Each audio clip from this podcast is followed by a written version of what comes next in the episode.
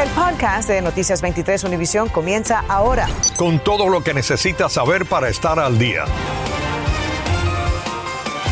Muy buenas tardes, les saludamos Jorge Hernández. Y Sandra Peebles, Ambrosio Hernández, continúa de vacaciones. Comenzamos con esto, un adolescente de 15 años se encuentra tras las rejas esta tarde acusado de meterse a robar una casa mientras que los residentes dormían. Lo acusan de haberse robado dos vehículos y un perrito valorado en miles de dólares, pero con lo que los sospechosos no contaban es que todo quedaría captado en cámara. Iván Taylor está en vivo con imágenes y testimonios del lugar de los hechos en Alapata y con un desarrollo en esta noticia, Iván. Bueno, y además a este adolescente se le ocurrió grabar con su teléfono el delito y subirlo a las redes sociales. Sandra y Jorge, resulta que según la policía no es la primera vez que este joven de 15 años termina tras las rejas, aparentemente ya tiene un historial. Su delito, este último lo habría cometido aquí, en el área de la calle 31 del noroeste y la avenida 41 en Alapata. Pero en la medida que se pueda, esta historia tiene un final feliz. Solamente Noticias 23 captó estas imágenes. Entre llantos y júbilo, esta familia recuperó su perrito, el pequeño Rocky. No lo podían creer. Cuentan que la pesadilla comenzó la madrugada del jueves. Al no mirar que estaba el perrito, este, empecé a llamarlo, no lo encuentro, abro la puerta de la casa y resulta que se habían robado los dos carros. Este fue uno de los vehículos que se llevó y este es el individuo. Cuando nuestros oficiales llegaron, encontraron de que tenían sistema de video que enseñaba que un muchacho cruzó la cerca, logró entrar a la casa y entonces se llevó las llaves del puertón y las mismas llaves también de dos carros. Además, el sospechoso se filma mostrando las llaves que habría tomado y es cuando se ve que sube a uno de los vehículos a Rocky. Según la policía, el adolescente se llama Yaiser Unamatoledo, de 15 años. Es vecino de las víctimas. Estuve en la casa como por 10 minutos. Todos estamos durmiendo, nadie vio ni sintió nada. Y se había llevado el perrito, que es un French Bulldog que tiene 8 meses. De acuerdo con la plataforma de Bubbly Pet, el precio de un French Bulldog puede estar entre los 2 mil a 7 mil dólares, pero una mascota puede costar 8 mil dólares o más por su edad. Rocky es una mascota. ¿Saben ustedes si este sujeto cometió su delito solo? Eh, por ahora la información que tenemos es basada en lo que hemos visto de que él cometió este robo solo y no solo que lo cometió solo, pero los detectives también de robo que estaban mirando este video los reconocieron y dicen, Mike, esto, esto, este muchacho ha cometido varios robos en el vecindario donde vive. Para la familia lo más importante hoy es que recuperaron a Rocky. Bueno, al menos está ese desenlace, ¿verdad? Ahora, según la policía, el adolescente eh, regresó los vehículos, o más, más bien los que se había, habría robado, los encontraron un tanto chocados. Este joven de 15 años se enfrenta ahora a cuatro cargos por delitos graves. Aquí les cuento, uno de ellos, robar un domicilio con sus residentes adentro, dos cargos por robo de mayor cuantía y otro de posesión de herramienta para ejecutar un robo. En estos momentos está en la jefatura de la policía de Miami y aparentemente hace solo un mes estuvo tras las rejas. Informándoles en vivo, Iván Taylor, Noticias 23, Univisión. Muchas gracias, Iván. Las autoridades confirmaron que se trata de Dwight Grant, de 18 años, el cuerpo que este martes hallaron en unos arbustos frente a un complejo de apartamentos en Miramar. La familia lo había reportado desaparecido este pasado domingo 17. Detectives dijeron que debido a las condiciones en que se encontraba el cuerpo, tuvieron que enviarlo al médico forense para su identificación. Un hombre murió hoy tras un choque entre dos vehículos en Miami Gardens. Ocurrió en la segunda avenida del noreste en la calle 199. Según la policía, el fallecido conducía un Corvette, el otro vehículo es un Jeep. Según vecinos, el exceso de velocidad jugó un papel importante en el accidente. Esta tarde sigue en la cárcel sin derecho a fianza Adrián Betancourt, acusado de atacar con un machete a su vecino el pasado 12 de octubre en Jayalía. Según el reporte, la víctima sorprendió a Betancourt en una cafetería con su esposa, pero se marchó y el acusado lo persiguió en su camioneta hasta impactar el vehículo de la víctima y luego le causó varias heridas con un machete. Un juez le negó la fianza a Betancourt, quien está acusado de agresión con agravantes. Amigos, colegas y familiares de Yandy Chirino están reunidos esta tarde en una vigilia en honor al policía de Hollywood. Como recordamos, el oficial de 28 años murió baleado cuando respondía a una llamada este pasado domingo. Doricer Alvarado está en vivo con más. Adelante, Doricer. Así es, Sandra, Jorge. Pues ya nosotros estamos acá en el Mara Berman Park, donde se está llevando a cabo esta vigilia que comenzó hace tan solo unos pocos minutos, aproximadamente. hace unos 10 minutos, pues eh, se dio inicio a esta vigilia en honor a eh, Yandy Chirinos, quien es este funcionario de la policía de Hollywood que fue baleado el pasado domingo, como recordarán, por un adolescente mientras investigaba un caso de denuncia de robos a algunos vehículos en eh, pues aquí en el área de Hollywood. Como ustedes pueden observar y bien como lo decían, pues hemos visto a familiares de la gente policial, amigos y compañeros de trabajo y además a miembros de la comunidad que se han acercado en este, a este lugar para recordar a Yandy Chirinos, para eh, escuchar las palabras de quienes eh, quieren referirse y recordar a la gente policial. A lo largo de la vía para llegar hasta acá, hasta el parte, también vimos algunas banderas a media hasta eh, para rendirle también un tributo a este funcionario que lamentablemente pues falleció ejerciendo su labor el pasado domingo. También sabemos que la policía de Hollywood ha eh, actualizado la información en el día de hoy y ha dicho, eh, ha pedido a la comunidad que puedan colaborar con alguna información importante de dos vehículos que estaban cerca del área donde, donde se registró el tiroteo y que ellos aseguran allí podrían haber algunos testigos potenciales que pudieran ayudar con la investigación en este caso que aún continúa.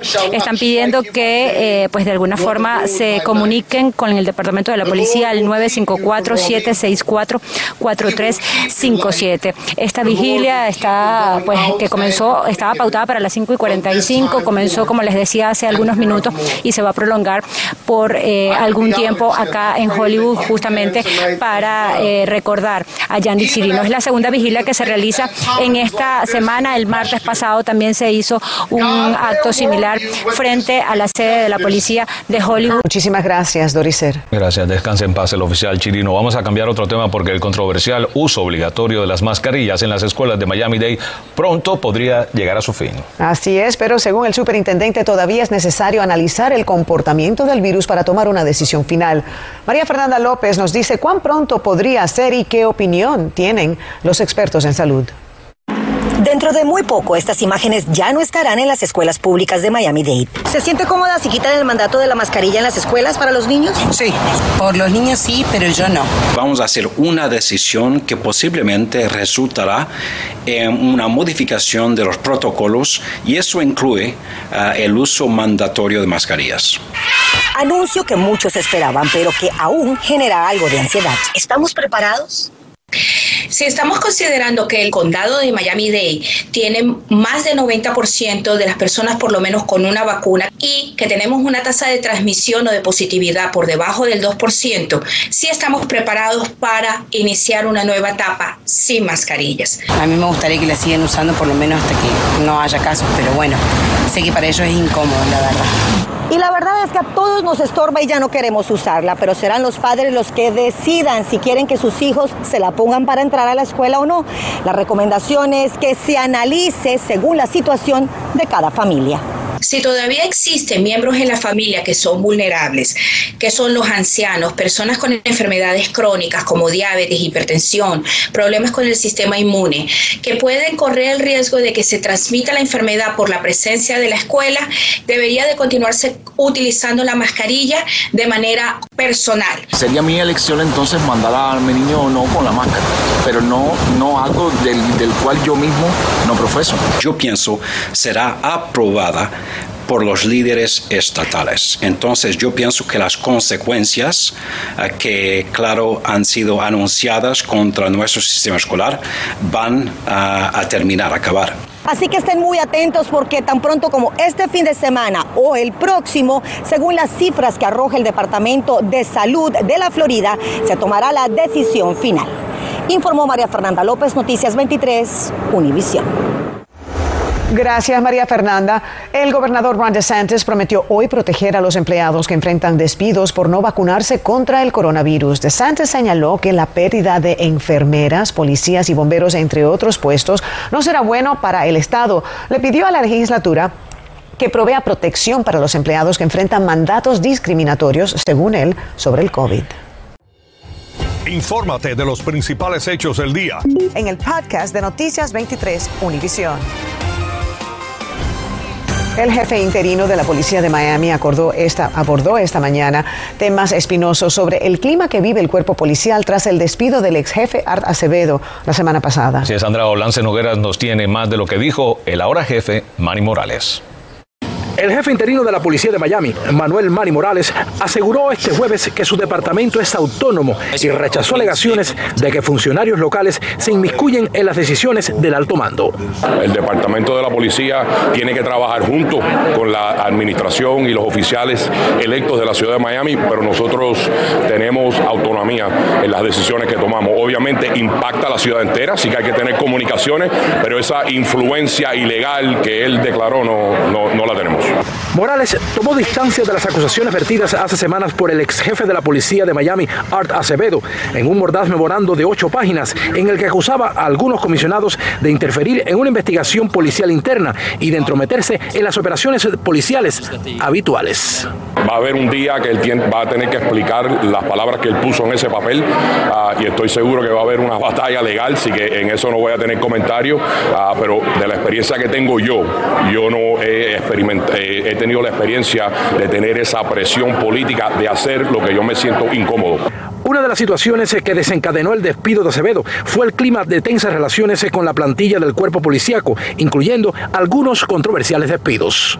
Revisaremos todos los casos para asegurar que la posición de la ciudad es una que es legal y en, y en, en pasos con la disciplina y los procedimientos que hemos hecho en el, en el pasado. Mateo Vicencio,